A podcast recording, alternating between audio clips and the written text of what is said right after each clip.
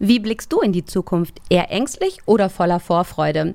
Heute geht es uns darum, gemeinsam bewusst hinzuschauen, zu reflektieren und vielleicht auch schmerzhaft den Spiegel vorzuhalten, um freudig in die Zukunft zu schauen. Auf einen Espresso mit Ralf Erstruppert und Jennifer Zacher-Hanke.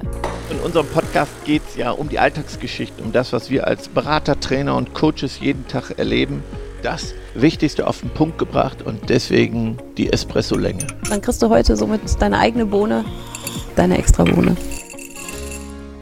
Schön, dass du heute dabei bist und mit uns gemeinsam in die Zukunft blickst. Und ich freue mich, Ralf, dass du einen ganz speziellen Begriff mitgebracht hast oder neu kreiert hast. Und das ist Zukunftsbegeisterung. Ja, ich, ja. war, ich war bei Pero Micic. Nein, Pero Micic war auf meinem Kongress, den ich für den Club 55 organisiert habe. Er war mein spezieller Gast in der Toskana.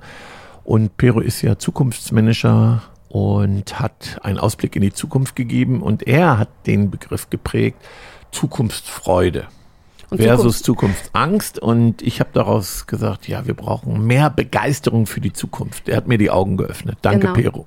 Genau, die Freude hat dir nicht gereicht und du hast in unserem Sinne von Begeisterung noch mal eins draufgelegt. Ja. Aber ich weiß, das war einer der Punkte nach deinem Toskana-Aufenthalt, der dich am meisten beschäftigt hat, ne? Weil du hast direkt was geschrieben in unsere gemeinsame Gruppe und hast gesagt, Jenny, die Welt wird sich so verändern, so rasant verändern.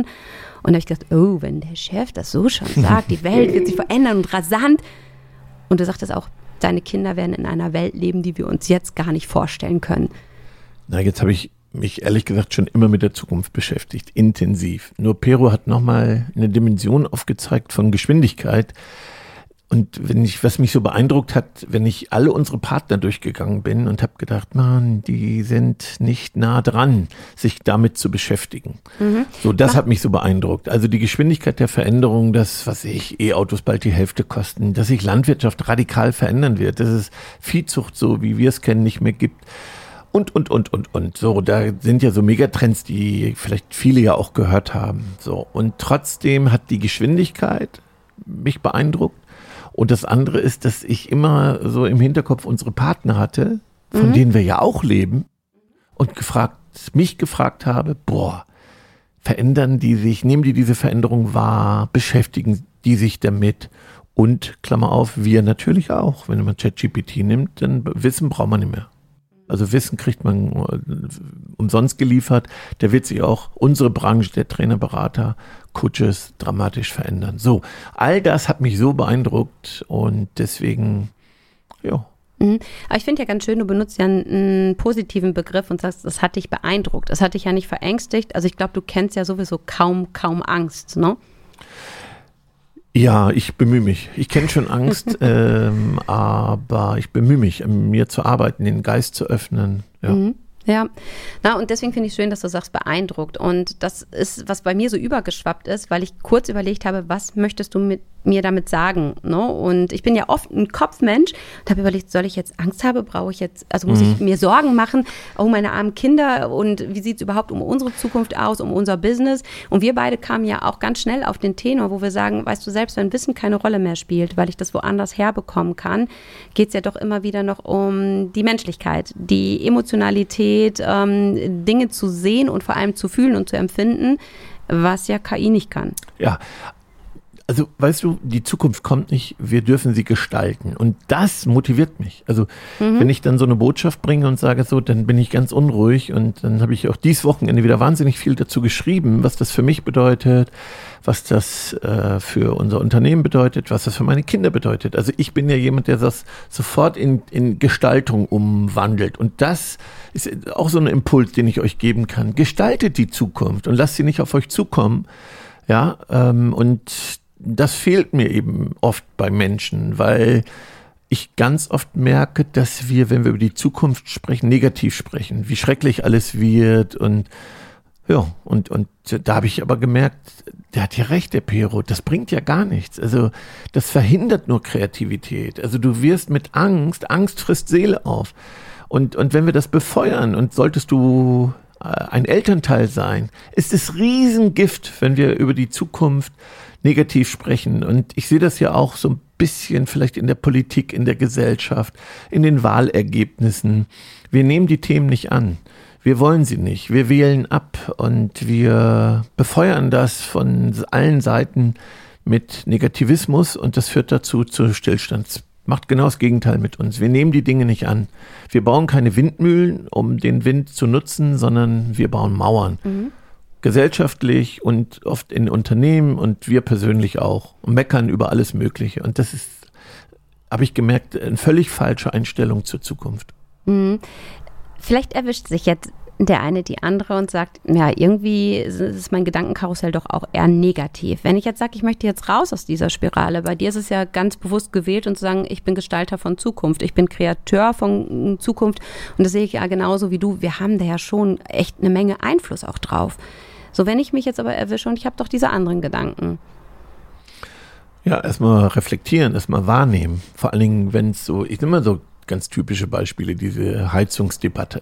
Mhm. Ja, wenn wir ähm, das so befeuern und, und auch mein Vater, wenn ich da hinkomme, ne, dann, dann habe ich das Gefühl, dass diese Schlagzeilen ähm, wie schlecht alles ist und wie teuer und also das sind so negative Themen, die fast überall behandelt werden, so auch im, im beruflichen, dass man kritisch ist, die Energiekosten, so, und wir nicht lösungsorientiert, wir sind nicht nipselt, nicht im Problem, sondern in Lösungen denken. Was können wir jetzt tun? Was machen wir?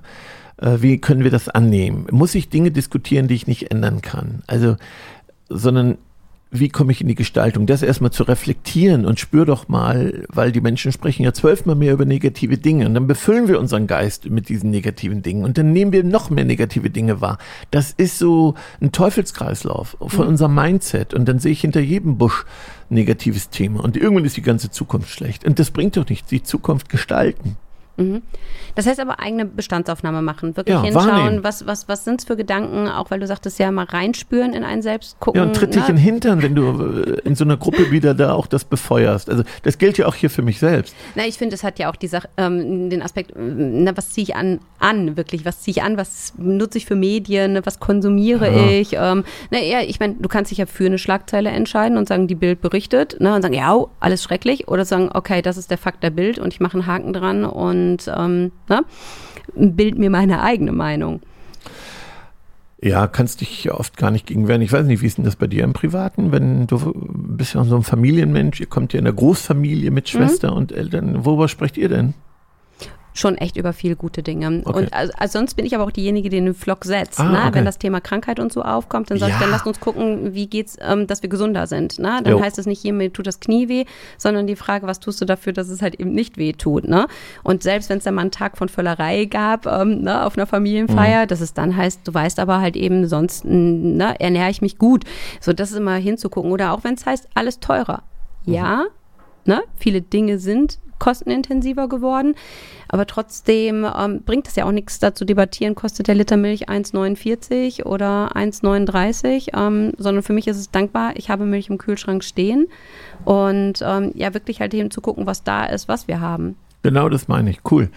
Und, und da kann jeder schon mal einen Beitrag leisten, dass, äh, also wenn du Eltern bist, sowieso. Also wir sollten ich sag mal, müssen doch unseren Kindern einen positiven Blick in die Zukunft geben und nicht sagen, oh, ihr zahlt den Preis, ihr zahlt den Preis für die Schulden, ihr zahlt den Preis für vergangene Fehler in der, in der Ökologie, oh, und das Wasser ist knapp und die Brandschäden, so. Und weißt du, auch wenn ich da reingrätsche, oft ist es ja noch was so unbewusst passiert, dass man dann so sagt, man spricht mit Erwachsenen und sagt, unsere armen Kinder. Jo. Und, so. die, und die sind daneben, ne? Ja, die kriegen es trotzdem mit. Die, die planschen vielleicht mit. im Pool Wahnsinn. oder Wahnsinn. Ne, rollern daher und die saugen es auf und dann heißt es nur die armen Kinder. Da setzen wir sofort einen negativen Flock mit und ähm, ne, ziehen davon Kraft und Energie ab. Und ja, so wie du schon sagtest, es ist die eigene Bewusstheit und zu gucken, wenn ich mit der Nachbarin da stehe, ne, habe ich einen positiven Talk oder gibt es auch nur Tratsch und Klatsch negativer Art und Weise. Und du kannst nur Gutes tun und leisten, wenn du mit einem positiven Mindset bist. Das ist, sonst hast du Blei an den Füßen, du hast einen Rucksack, der dich belastet, du beschwerst dich. Wenn du jammerst, beschwerst du dich. Und die geht die Leichtigkeit verloren. Und das sieht man irgendwann in deinem Gesicht, in deinem Denken, in der Seele. So, und dann geht Lebensqualität verloren und Arbeitsqualität, weil alles nur noch Mist ist und sagen, ja, ähm, aber es gilt ja für alle. Es ist nicht entscheidend, wie der Wind weht, es ist entscheidend, wie wir die Segel setzen. Also lass uns doch einen Schritt. Das gilt ja für alle gleich. So. Weißt du, ich bin nur manchmal überrascht, wenn ich das dann so mitbekomme, ob jetzt im beruflichen oder privaten Kontext, dass das für manche Menschen überhaupt eine Option ist. Weißt du, das verwundert mich. Ich meine, vielleicht manchmal sagt man auch, hm, bist ja schon ein bisschen naiv unterwegs. Ne? Es denken ja mehr Menschen schlecht als gut. Und ja, wie kannst du so Daueroptimistin ähm, sein? Und da sage ich, es ist bewusst gewählte Einstellung. Manche Dinge will ich einfach nicht. Das heißt nicht, dass ich da blinde Flecken habe, aber bestimmte Sachen lasse ich einfach nicht zu, weil ich glaube, sonst wird man halt eben ein bestimmtes Pensum auch gar nicht hinbekommen, gerade wenn man Familie und Beruf vereint. Ich habe jetzt noch mal ein gutes Buch vom Kollegen zum zweiten Mal gelesen, ne? von Reza Razavi, wo es um Transformation geht. Und Pessimisten haben die Zukunft nie gestaltet. Und da ist so eine Anleihe aus einer Renaissance. Ne? Die Renaissance war der größte Wandel in unserer Geschichte wo man ähm, ja von, von dieser Sachebene hin zur menschlichen Ebene gekommen ist, wo man Freigeister, Galileo, Galileo, ne, so, also, so, und das war für mich nochmal ganz klar, Pessimisten werden unsere Zukunft nie gestalten, sondern die Optimisten gestalten die Zukunft und finden neue Lösungen. Wir brauchen jetzt Kreativität und Lösung für viele Herausforderungen, die sind nun mal da.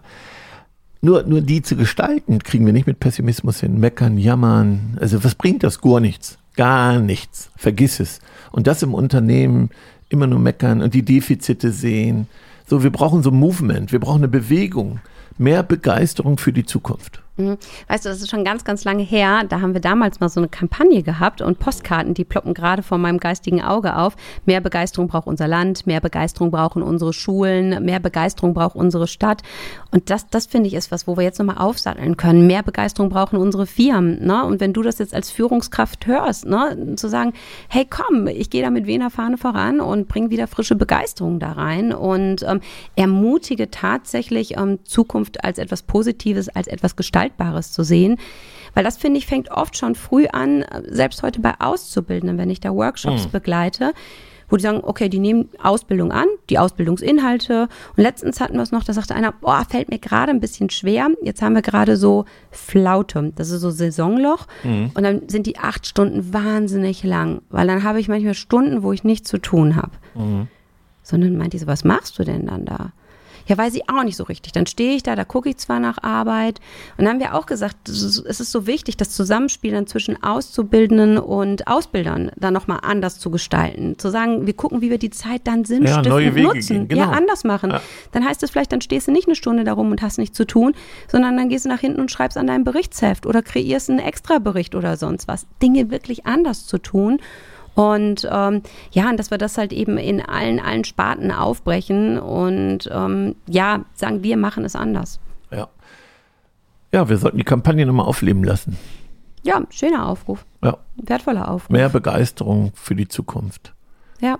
Und, und da machen wir eine Bewegung draus, weil das nutzt ja nichts. Ja, wir müssen gestalten.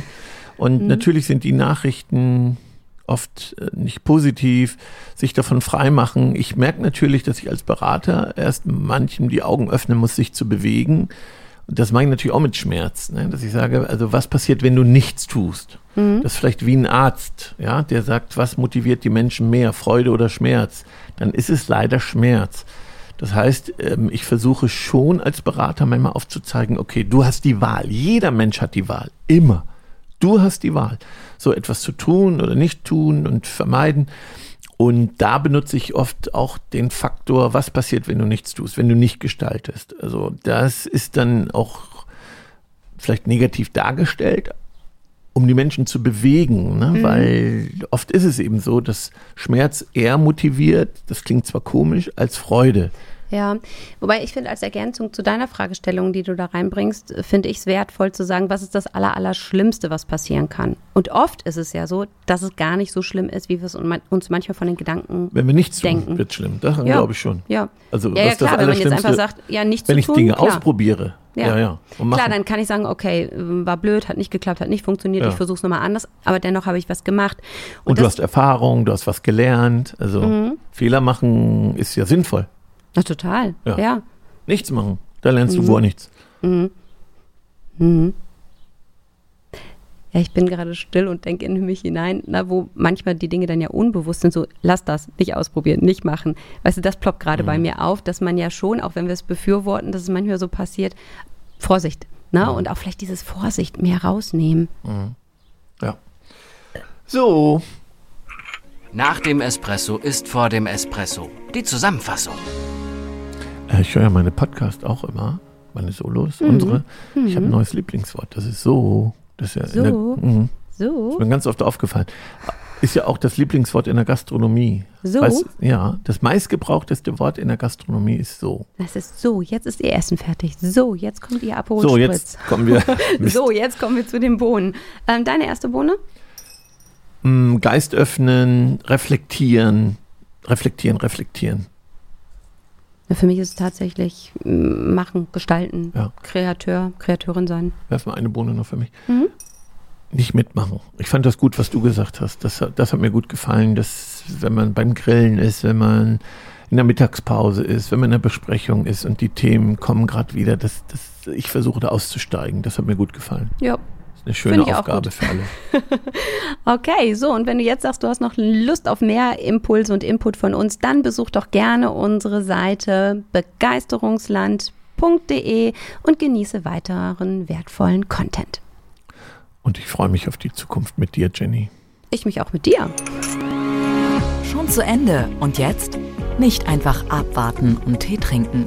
Hol dir deinen nächsten Espresso-Tipp ab von Ralf Erstruppert und Jennifer Zacher-Hanke auf begeisterungsland.de. Hast du eigentlich so eine Zukunftsplanung? Du weißt doch, gesund alt werden, äh, viel barfuß tanzen, ähm, Lavendelduft genießen und die Vespa, die Vespa, die steht noch. Auf dem Programm? Auf dem Programm, ja. Wir ich bin sprechen erste, mal drüber. Ich bin das erste Mal jetzt Vespa ja gefahren. War, war gut. Mhm. Nur Anja hatte Angst. Ja, also du, ja, ich wollte sagen, dann tauschen wir die Rollen.